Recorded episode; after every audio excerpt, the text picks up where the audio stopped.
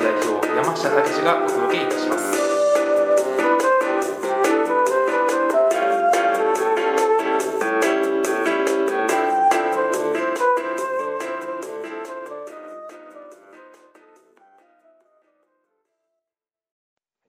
今回のテーマは前回に引き続き歯科医の税務調査です。ね、えーでは山下先生よろしくお願いします。お願いします。前回です。ね、えっと税務調査官のこうノルマ。のお話があったと思うんですけれども、実際どういったノルマがはい。あるんでしょうか？あそうですね。えーとまずその税務調査官の、えーノルマ、えーそれから評価について、えー知っておくっていうのは非常に重要だと思うんですね。はいでなぜかというと、まあ、税務調査官の本音が分かるとですね、どういったところを、えー見てくるかっていうのが分かるかというふうに思いますので、今日はそのあたりのお話をえーさせていただこうというふうに思います。まず、まあ、税務調査官ももちろんですね、まあ、公務員なんですけれども、えーまあ、評価基準っていうのがあるわけなんですね。はいで、税務調査官ってどうやったら昇進するのというところと、あとは税務調査官っていうのはどういうふうに評価されているのというところの2点があると思うんですね。で、まず、えー税務調査官どうやったら昇進するのっていうところをちょっとまあお話しさせていただこうと思うんですけれども、えー税務調査官の昇進のルートっていうのは、実は明らかに3つあるんですね。3つ3つ。で、1つ目なんですけれども、え1つ目は、もうこれ簡単なんですけれども、えー調査で、えー成果を上げている人ですね。成果ねそうですね。はい。えー調査で成果を上げている人っていうのは、まあ、どどれぐらいの,、まあ、あの調査件数をやってるかとかですね、えーもしくは、その、増産所得がいくらかとか、そういったところですよね。まあ、その辺で調査で成果を上げている人っていうのが、まず昇進すると。まあ、これ普通ですよね。で、この中にもですね、えー例えば税務署の中にもいくつかの課っていうのがあるんですよ。はい。で、例えば資料調査課っていうのがあるんですけどね。はい。領庁って呼ばれているものが。領長。領庁、資料調査課、略して領庁って呼ばれるんですけれども、結構あの税務署って全部隠語で話すんです。あ例えば、あの飲み屋とかで、えー一緒に話してる話の内容を、はい。えー他の人が聞いた時にわからないよう結構隠語で話すことっていうのが多いんですよね。例えば税務署の所長のことは親父って言うんですよ。はいで、副所長のことはこれサブって言うんです。はいあのそういうふうに隠語で全部あの話すんですね。で、あのまあ、領長って言われるそのあの資料調査課って言われるところは、まあ、結構あの昇進するというふうに言われて、まあ、結構忙しい部署なんですけれども、まあ、そこにいるというふうな時であったりとか、あとは査察ですね。あのよくマルサって言われますけど、はい、マルサの女で有名になった、あの査察ですね。で、あのちなみにあの税務署ではマルサとは言わないそうですね。あのそうなんですはい。あの、単にさっていうそうです。さですか？はい。そうなんです。あの、マルサっていうのは、あのマルサの女ができて、あの、まあ、有名になりましたけれども、税務署ではささですというらしいんですけどね。居酒屋でさってそうそですね。そうですね。周りでそういうふうな話をしていると、まあ、そういうの分かってると、まあ、話が分かるということですね。で、あとは、あの、特別調査、えー部門ですね。特別調査部門。特徴って言われているところなんですけれども、まあ、こういったところに、えー配属になっている人っていうのは結構昇進しやすいというふうに言われてるんですね。まあ、これはあの税務署の内部のことなんで、まあ、雑談にはなるんですけれども、で、えーまず一つ目がその調査でそういった部署に、まあ、配属されているような方ですね。で、えー二つ目なんですけれども、えー二つ目は、これ単純になんですが、研修で成績の良かった人間。研修はい。これあの、税務調査官って全部あの、研修を受けるんですよ。はいで、最初ですね、税務、えー大学校っていうところにえー入りまして、えー試験が、まあ、何度かあるんですね。1回じゃないんですけれども、何度かあるんですけれども、で、その試験の結果で、上位5%の人は、きこれ金時計って言うんですけれども、これ単純に金時計で、あの、これ隠語でもあるんですけれども、これ実際にですね、上位5%の人は金時計くれるんですよ。ええそうなんですそうなんです。だから、上位5%の人っていうのが、これ実は単純に研修で成績が良かっただけで、これ昇進が早くなるんですね。はいっていうようなテスト単なるテストです。あそういうふうなのがあるんです。はい。で、まあ3つ目なんですけれども、まあ3つ目は実はあの、総務とか人事畑にいるというような人は結構その昇進が早いというように、この3つのルートがあるんですね、税務署の中では。まあ、これが、まあ、昇進が早いと言われているその3つのルートになるんですけれども、はいまあ、これっていうのは特に、まあ、あの例えば歯科医院の先生方が、まあ、どの辺を調査あの調査があった時に、まあ、その辺で注意しないといけないところっていうのはあんまりないんですけれども、はい。次の評価基準っていうのは非常に重要でして評価基準どういうふうにして評価されるのか、えー、これを知っておくことっていうのは非常に重要なんです。で、えー、前回もちょっとお話しさせていただきましたけれどもあの評価の基準っていうのがありましてノルマがあるんです、はい、あの前も矢部さんにちょっとお話ししましたけどね、ね、ノルマありますよっていう話で、でノルマについてはこれはえー、造作所得とか重加算税っていうのはノルマないんですね、はい、ノルマは単純に件数だけなんです。調査件数だけ、はい、つまり年間で何回調査しなさいっていうのだけはこれだけはノルマがあるんですよ。なるほど、はい、ですんで1人当たり何件っていうようなノルマは絶対課せられてるんですね。じゃあ税務調査官って大体1人で年間どれぐらい調査するかってご存知ですか？1人で年間ですかね、はい、5件ぐらいですか？5件ぐらい、はい、うん。あの結構時間かかったりすることもあるんで、まあ、そんなに調査受けれないかなと思うんですけど実は並行して実は税務調査官っていうのは調査してるんですよ、で大体平均するとなんですけれども、まあ、定石って言われるようなあの調査官でいくと大体半期、まあ、半期で、まあ、7月10日っていうのがあの税務署のあの始まりの期なんですけれども、で大体12月ぐらいまで半期で大体20件ぐらい。20件？半期でですよ、はい、半期で20件なんで、大体年間でいくと、大体30から40件ぐらい。全然違います。そうですね。大体それぐらいの件数を一人でこなさないといけないんです。ああ、大変ですね。そうなんです。で、なんでこういうふうなことになってるかっていうと、えー、平成21年に国税専門官っていうのは、これは大体1200人の採用があったんですよ。はい、でも、今どんどん景気が悪くなってきて、22年は大体900人ぐらい。はい、で、えー、平成23年ですね、えー、昨年度は740人の採用しかないんですね、はい、つまり平成21年に比べると40%ぐらい採用者減ってるわけなんですよ、うん、で少ない人数で、まあ、同じ割合でやらないといけないということでですね、はい、結構厳しいということが、うん、まあ、ここから分かると思うんですね。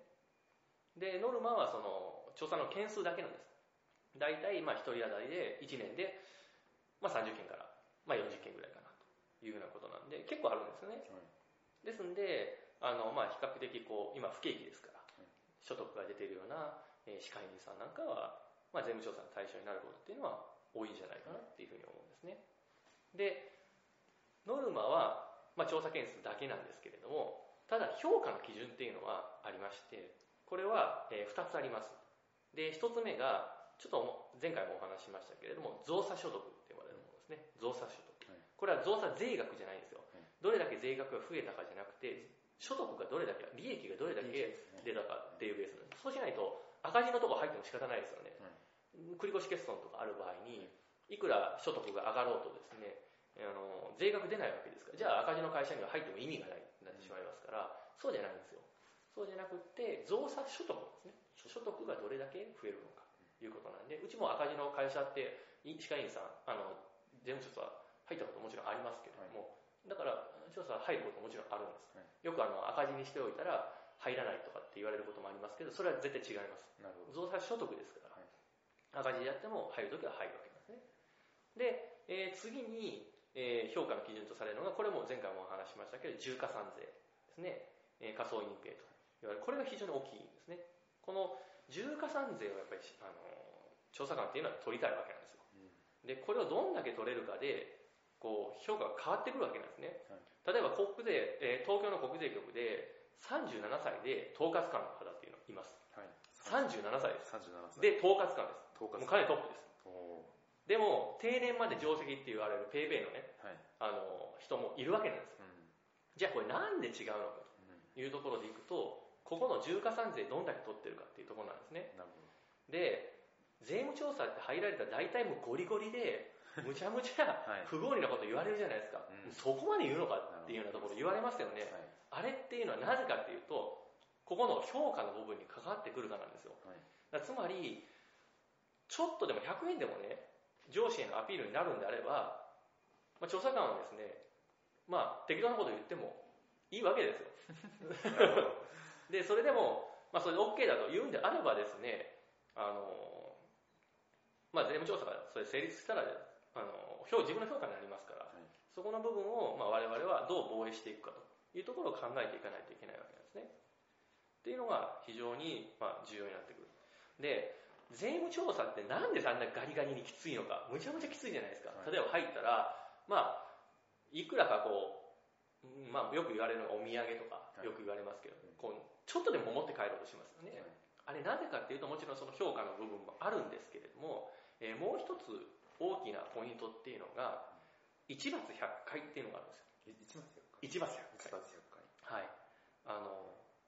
例えばですね税務調査入った人っていうのは周りに何て言います？税務調査入って楽しかったよって言いますか？いや言わないです。何て言います？っいや入っちゃったよ大変だったよって。て言いますよね。大変だったよって言いますよね。きつかったよって言いますよね。こんだけ取られちゃったよって言いますよね。だからこそいいんですよ。そうなんですか？意味わかりますか？だからきついからこそいいんです。だってね全ての事業所に税務調査なんか入ることって絶対不可能なんですよ。うん。税務調査官ってそんなにたくさんいないですから。はい。年間で1人当たりさっきもお話ししましたけども、まあ、30件から40件ぐらいしか入れないわけなんですよ。はい。っていうことはほとんどの企業は税務調査をその年は経験しないんですよ。ん。でも例えば税務調査が入ったところで全然楽勝だったらどうします？楽勝だったら？はい。税務調査入って全然楽勝だよってみんなが言ってたらどうします？税務調査怖いですか？怖くないですか？怖くないです怖くないですよね。スピード違反と全く一緒なんですよ。なるほど見せしめですかそうなんです。そうなんです。だから、かなりきついっていうのは、そこに理由があるんですよ。課税の公平性を保とうとしたら、一罰百回で入ったらですね、ちょっとでもやっぱきついって思ってもらわないといけないんですようん。わかりますよね？ですんで、結構まあ皆さん、まあきついっていうふうなことを結構言われるんですけれども、で、まあ調査官もですね、実はその法律にのっとってもちろん調査するんですけれども、結構無茶なことを言うことってあるんですよ。はい。例えば歯科医院なんかで多いのはあのベンツが例えばね原価償却資産に乗っててこれなんでベンツがいるんですかとかって言われることあります。ベンツがよ悪くてなんでカローラだったらいいのかっていうところありますよね、あれななんでベンツダメだと思います？よく言われるんですよなんでこれベンツ乗ってるんですかとかって結構言われるじゃないですか。いやベンツ車ですもんねそうですよね言ってみれば。いや。カローラだったらなんで何も言われなくてベンツだったらなんで言われるの？か例えばポルポルシェとかでもいいですよ、フェラーリとかでもいいですよね。なんでこれだって言われるのかっていう理由があるんですよこれ。それ感情的な部分。そうなんですよ。実は単単にムカつくんですよ。ムカつくんです。人ですからね。そうです。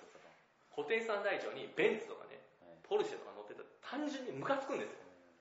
もうこれはあの僕あの税務署上がりの方からちょっと聞いたことあるんで、多分正しいと思うんですけど、単純にムカつくそうなんですよ。嫉妬ですっていう部分があるんで、まあ、実際はですね、それが、まあ、ポルシェだからダメだとか、ベンツだからダメだっていうわけじゃなくて、事業のように供されてるかどうかっていうところが大事なんですね。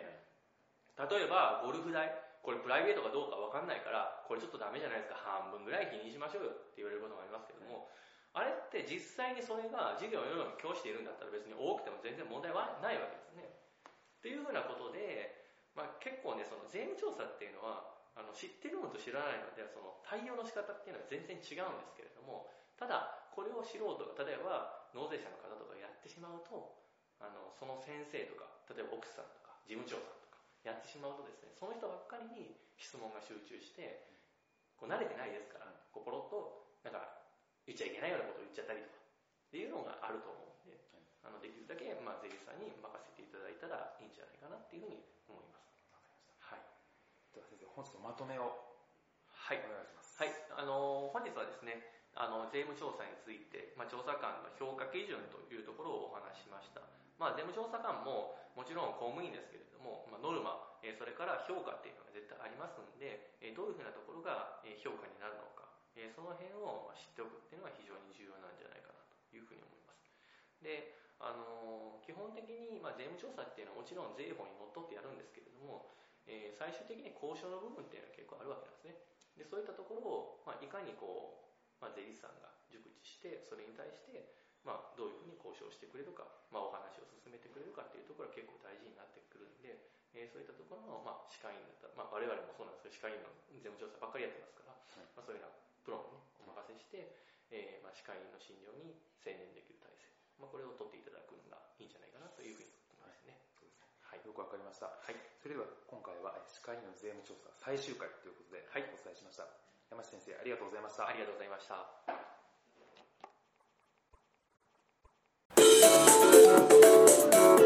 「皆さんいかがでしたでしょうか？